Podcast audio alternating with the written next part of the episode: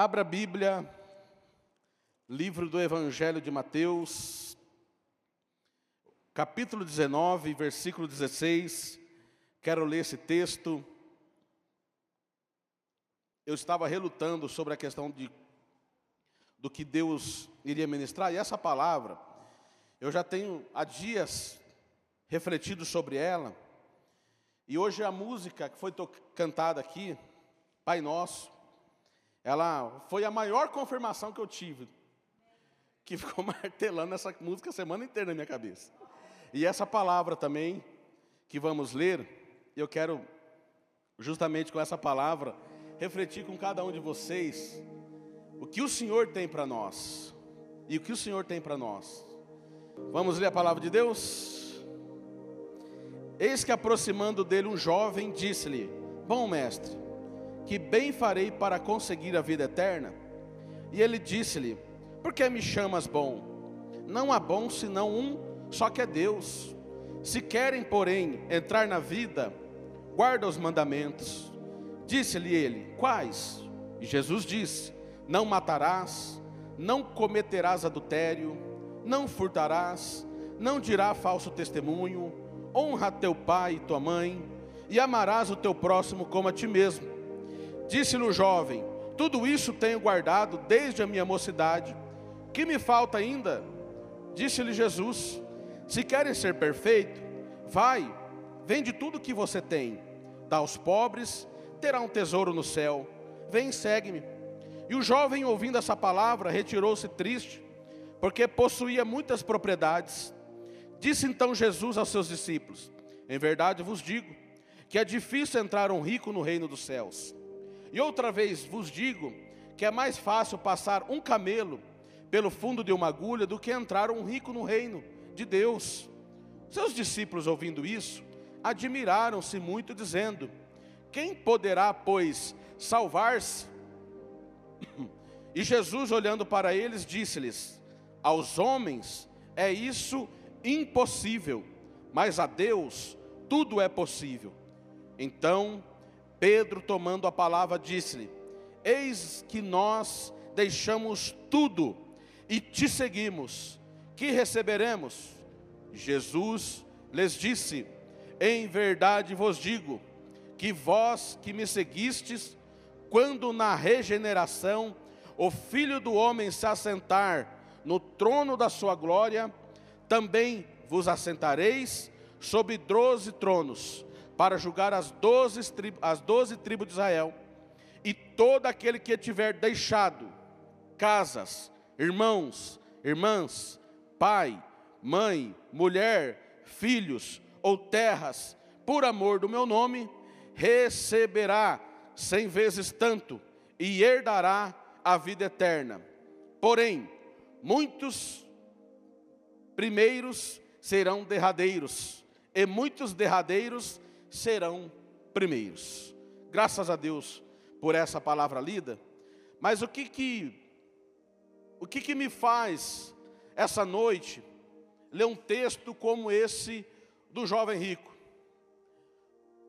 um dos propósitos que precisa estar aplicada na vida de cada cristão é o reino de Deus, é o reino dos céus, é o amor a Deus sobre todas as coisas, é o temor a Deus que precisa nascer, fluir, não apenas no dia da sua conversão, mas o dia a dia das nossas vidas, enquanto estivermos aqui em terra.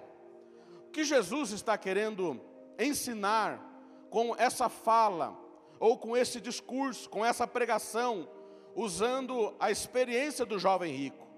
O jovem rico era um jovem que tinha as suas, que tinha a sua vida cotidiana, era um jovem religioso, até ele mesmo citou tudo aquilo que ele praticara. Então, ele era um jovem de um bom conceito, de uma boa postura, era um jovem de uma boa vivência, era um jovem que tinha suas posses, que tinha seus recursos, trabalhador. Quem sabe para os dias de hoje, era um jovem aí para as moças solteiras, né, um excelente homem para se casar, mas era um jovem, era um humano, era um homem, tinha suas limitações, tinha suas falhas, tinha suas crendices, e faltava mudar algumas crendices dentro do seu coração. E é por isso que esse momento ele vai ter esse encontro com Jesus. O encontro que eu falo é pessoalmente, né? Ele cruzou-se com Jesus, então ele faz determinada interrogação. Queridos, mas o que eu quero focar nessa noite é sobre a nossa visão do reino. O reino dos céus, o reino de Deus, que precisa ser aplicada, que precisa ser vivida dentro de nós. E essa experiência, esse texto, ele traz justamente algo que precisa ser refletida dentro dos nossos corações, na nossa mente, no nosso posicionamento, na nossa postura, nas nossas condutas, da forma de falar, na forma que nós nos posicionamos diante do mundo, diante das pessoas. Jesus ele não está pregando contra o rico. Jesus não está pregando contra um homem de posse. Jesus não está pregando para dizer que aquele que é rico não vai entrar no reino dos, dos céus, não vai entrar. Não, não é isso. Alguma coisa que chamou a atenção de Jesus ao perceber a conduta e a postura desse jovem. Chamou a atenção de Jesus, porque ele dizera que era muito bom, ele dizera que cumpria todos os mandamentos, Olha, não matava, não adulterava, ele honrava o pai, honrava a mãe, ou seja, era um cara muito bom. Era um jovem, sabe, muito bacana, muito legal. Mas tinha algo que não atraiu o coração de Jesus com ele. Isso é muito preocupante.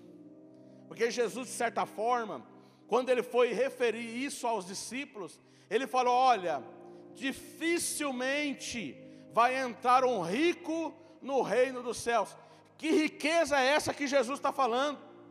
Sobre o que, que Jesus está dizendo aos discípulos? Que é mais fácil passar um camelo. Qual o tamanho do camelo? O fundo de uma agulha. Qual o tamanho da agulha? Tamanho do camelo? É impossível. Mas algo, essa riqueza que Jesus se refere, é aquilo que toma o coração do jovem, é aquilo que está é, é, impetrado ao coração do jovem, está encucado na vida daquele jovem, que eram as suas poças. Jesus entendeu isso. Oh, vai vendo tudo que você tem, camarada. Sai vendendo tudo, dá aos pobres. Sabe, queridos, ele não precisava sair vendendo tudo. Não era isso é, que Jesus estava testando na vida dele. Ele queria saber, literalmente, onde estava o coração daquele rapaz, porque ele se entristecera ao momento em que Jesus diz: Vai, vende tudo que tens e me segue. O que, que, que, Jesus falou? Ou o que, que a Bíblia menciona? O jovem saiu triste. Por quê? Não era um homem bom? Ele não estava querendo ter uma mudança de vida? Não, não queria. Porque se ele quisera, queridos, a experiência de Pedro nos mexe muito. Porque Pedro deixou tudo para seguir Jesus. Era um pescador e ganhava bem. Mas não era rico, mas ganhava bem. E a situação desse jovem era justamente isso. O que estava no coração dele, por mais que ele era que ele era um cumpridor da palavra, por mais que, era, que ele era tudo aquilo a qual ele falou a Jesus, em que ele respondeu que ele tudo isso tinha guardado, mas não havia a presença de Deus.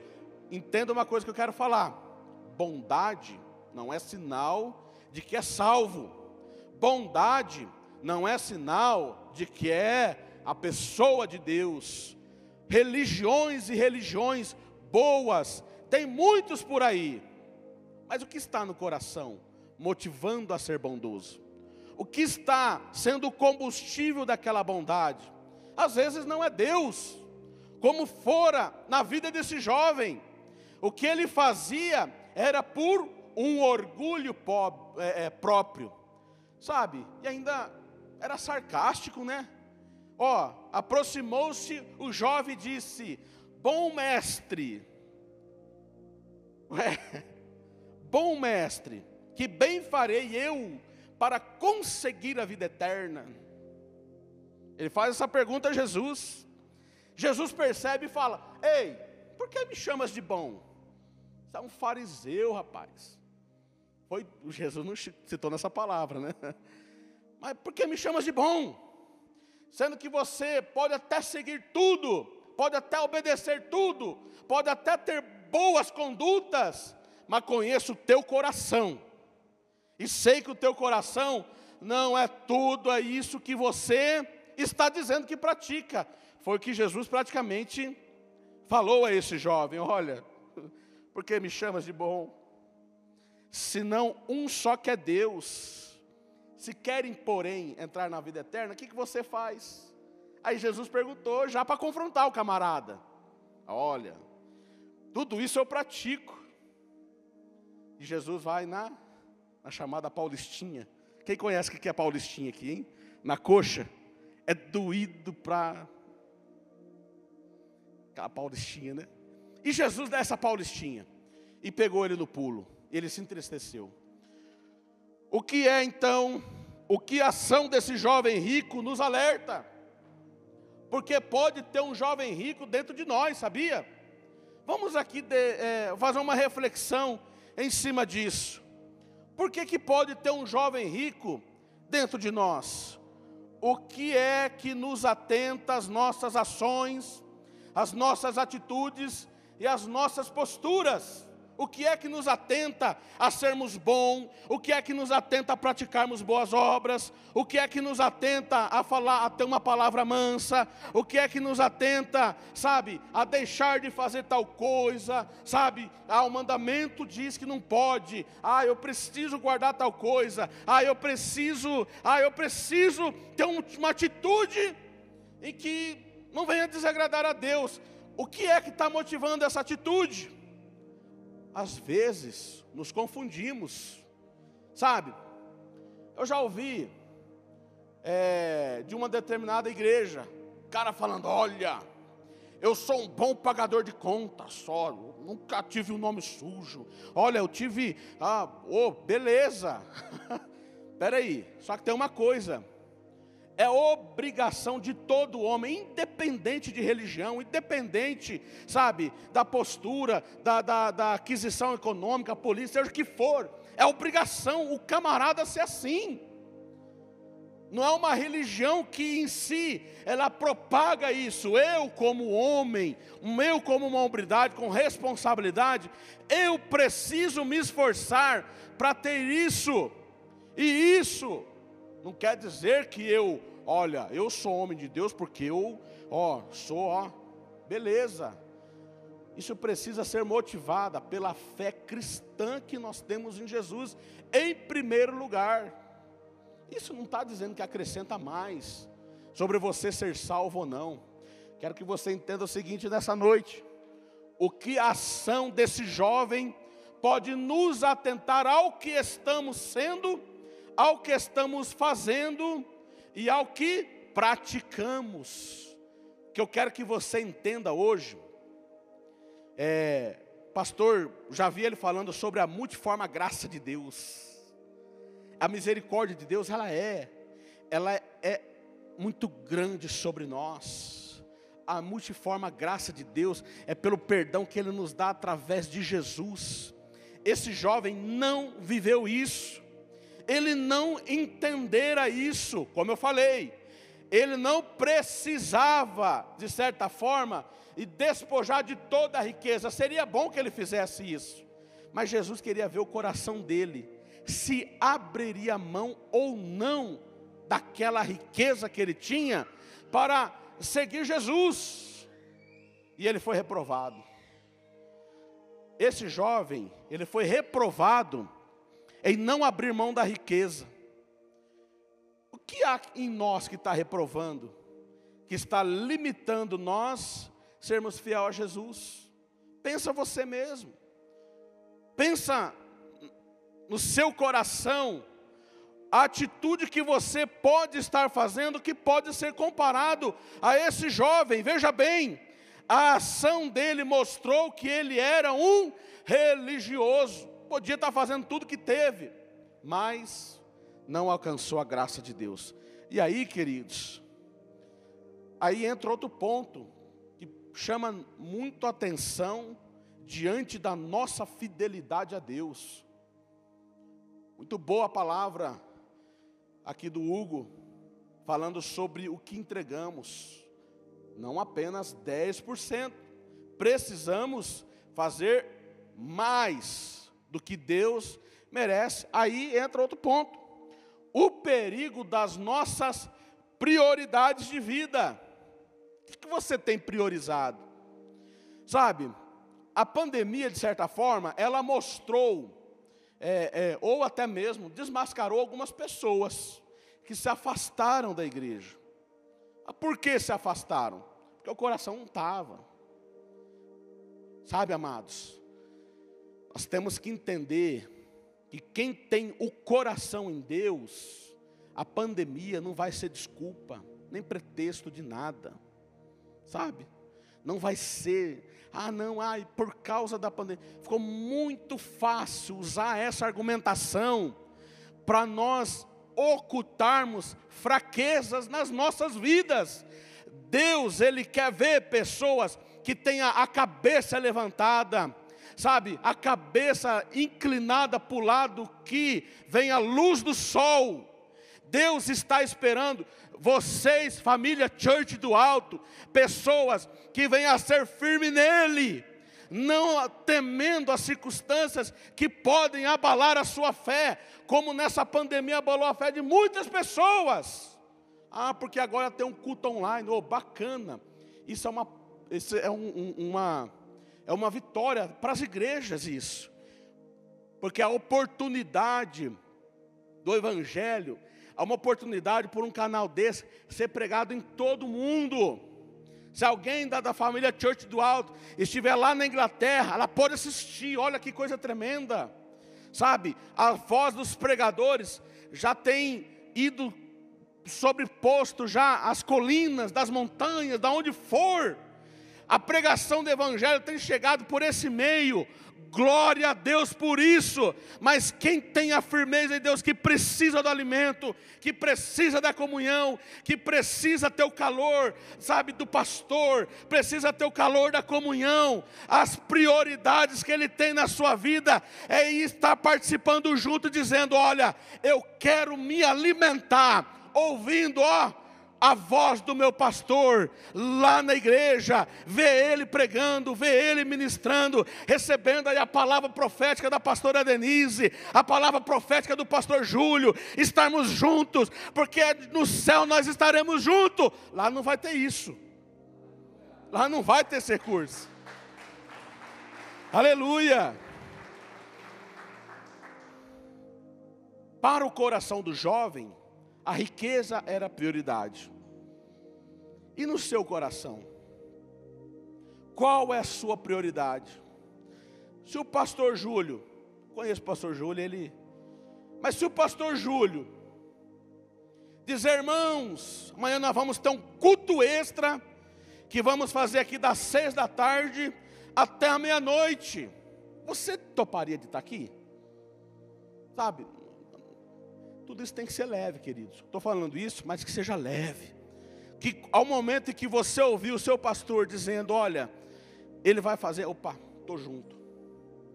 O reino de Deus, o reino de Deus, não é que nos cobra essa atitude, ele nos motiva a ter interesse. Pensa comigo, amados, qual é a única maneira de você demonstrar que ama Jesus? Qual é a única maneira de você dizer que eu sou servo de Deus? Qual é a única maneira que você pode expressar em que você serve a Jesus, que você tem Jesus no seu coração, que não há nenhuma prioridade na sua vida que vai impedir de você estar na casa de Deus, mesmo se o Flamengo for campeão? Você não vai sair comemorar, você vai vir orar, você vai vir buscar Jesus, você vai dizer: Eu estou aqui porque a minha prioridade é Jesus. É isso. Infelizmente sou corintiano. Brincadeira, queridos. tá feio. Prioridades. No coração desse jovem foi a riqueza mas quem sabe a sua prioridade é a canseira, é o sono, é a preguiça, sabe? É muitas outras coisas, menos Jesus. Nós temos que amar Jesus, amados. Nossa, eu fico muito medo o dia que eu, eu falei para minha esposa já umas dez vezes: Amor, eu amo mais Jesus do que você. Que se o dia eu amar você mais do que Jesus, me larga, separa de mim na hora vai estar tá tudo errado. E que ela faça o mesmo. Que eu quero ir para o céu e eu quero que ela vá também. sabe, amados? Esse amor, ele não é apenas, sabe, é, palavras de jargão. Nós somos, ai meu Deus do céu, eu amo Jesus, eu amo Jesus, eu amo Jesus, ah, eu amo Jesus, eu amo Jesus, eu amo Jesus, eu amo Jesus. Suponhamos que você tenha que negar a sua vida para provar o seu amor a Jesus. Ai, você negaria, amados? Ai, que pergunta difícil. Não estou lembrando o nome do pastor. É, foi comentado, seja o pastor Júlio, pastor Rogério, sabe? Mas lá na, na Palestina, um pastor que foi proibido de pregar o evangelho, e os palestinos é, deram a sentença para ele: ó, renuncia a Jesus, você vai viver. Mas se não renunciar, nós vamos te matar agora. Pastor, não, mata. Morreu. Ouviram esses casos? Estou tentando lembrar o nome dele. Vocês não... Alguma coisa de Yosef, né? Mas tem outro nome aí no meio. Né? Ai, eu fiquei pensando, ai meu Deus. Se Jesus me comissionar para a Palestina. Ô oh, queridos, eu não tenho medo de morrer. Não tenho medo de morrer. Por isso. Por mais que seja difícil de falar. Por mais que seja difícil de você viver diante dessas circunstâncias. Eu irei morrer pelo Evangelho de Cristo. Paulo falava isso. Mas e nós, quando falarmos isso, falamos do que? De emoção ou de coração. O que nós precisamos aprender é que para amar Jesus, tem que sair das palavras e estar no campo emocional e no espiritual para ser vivido, porque a nossa moradia, olha só, nós não somos dessa terra, nós somos do céu e é para lá que você precisa ir. O inferno é um lugar. Ai. inferno é um lugar que não dá para nós imaginarmos o sofrimento. Existe o inferno que será lançado no lago de fogo e enxofre. Espera aí, tem o inferno e tem o lago. O inferno será lançado no lago. Meu Deus, se o inferno já é o inferno, que dirá o lago de fogo? Aí, queridos, é nessa hora que eu vejo, ah, eu quero amar tanto Jesus. Eu quero amar tanto Jesus, com as minhas falhas, com as minhas imperfeições. Eu quero amar Jesus. Fiquei pensando, é, se eu fosse, se eu estivesse no lugar de, de Deus, para dar uma sentença para mim, eu fiquei pensando, que sentença eu me daria? Ó, oh, queridos, eu não vou explicar aqui não, tá? Mas que pelo menos os dois pés nas minhas costas estaria colado. Pela imperfeição, é isso que eu refiro. Agora, transfiro isso para você. Ó, oh, se eu estivesse no lugar de Deus, o que, que eu de sentença eu faria para mim? É que Deus é amor, né? Nos ama demais. Por isso que Jesus ele veio por nós. Temos que entender o propósito do reino. precisamos hoje nos apaixonar por Deus, mesmo. Precisamos nessa noite, eu vendo aqui o esforço do Darlan e da pastora Denise, essa adoração ela precisa ser transformada num verdadeiro amor, num verdadeiro sentimento a Deus. É claro que nós humanos, o nosso sentimento é natural nós expressarmos a nossa esposa, os nossos filhos, aos nossos amigos, um sentimento. Mas é Deus. Como é que faremos isso, sendo que nós não vemos Ele? Mas que sentimos a paz e o amor dele sobre as nossas vidas. Então, o que, que esse jovem nos alerta? O perigo das nossas prioridades. Seja sincero. Seja sincero nessa noite, pelo menos nessa noite.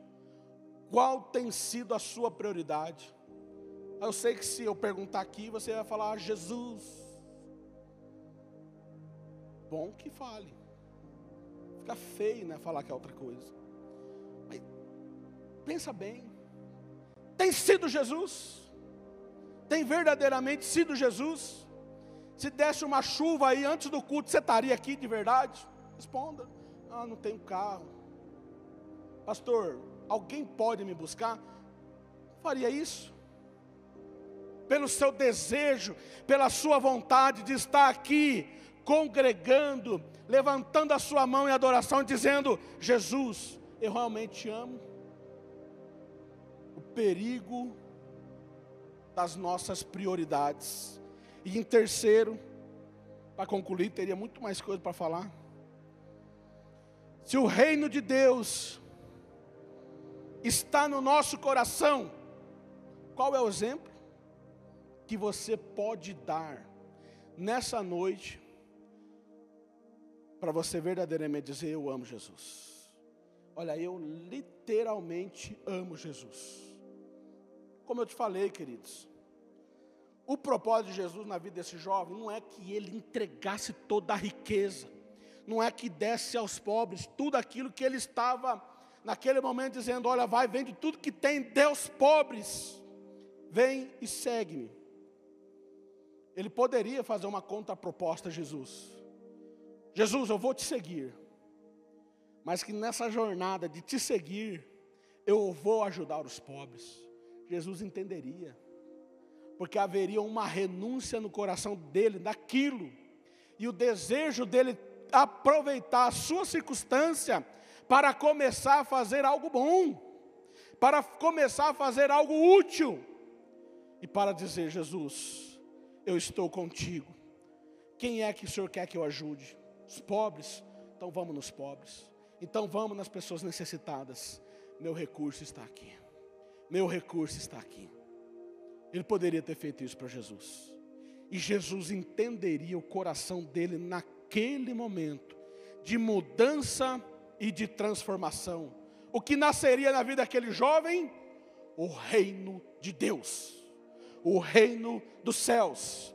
Quando o reino de Deus entra nas nossas vidas, nós queremos ser transformados, nós queremos ser mudados, nós queremos nos expor, dizer, pastor, pastor Júlio, olha, eu estou disposto a fazer algo pela igreja. Quando é falado do dízimo aqui, dízimo não é mandamento. Mas qual que é o propósito de nós entregarmos o dízimo? E que também não é só apenas um ritual, mas é uma obediência a Deus, há um propósito do reino sobre isso.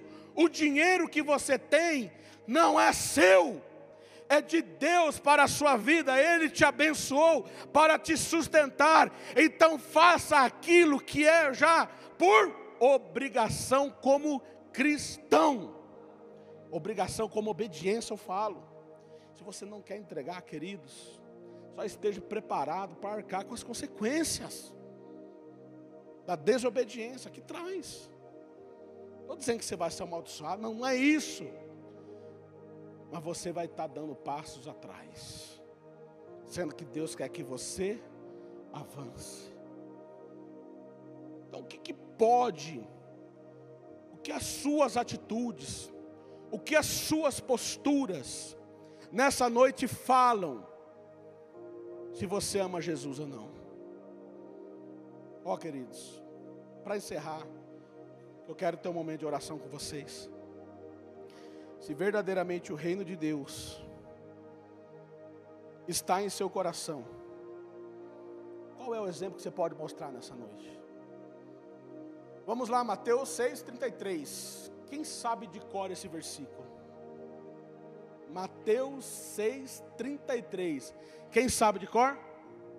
Buscai primeiro o reino de Deus, em primeiro lugar o reino de Deus e a sua, e a sua, a igreja está acordada, e a sua, e todas essas coisas vos serão acrescentadas a vocês. Oh, você quer viver bem?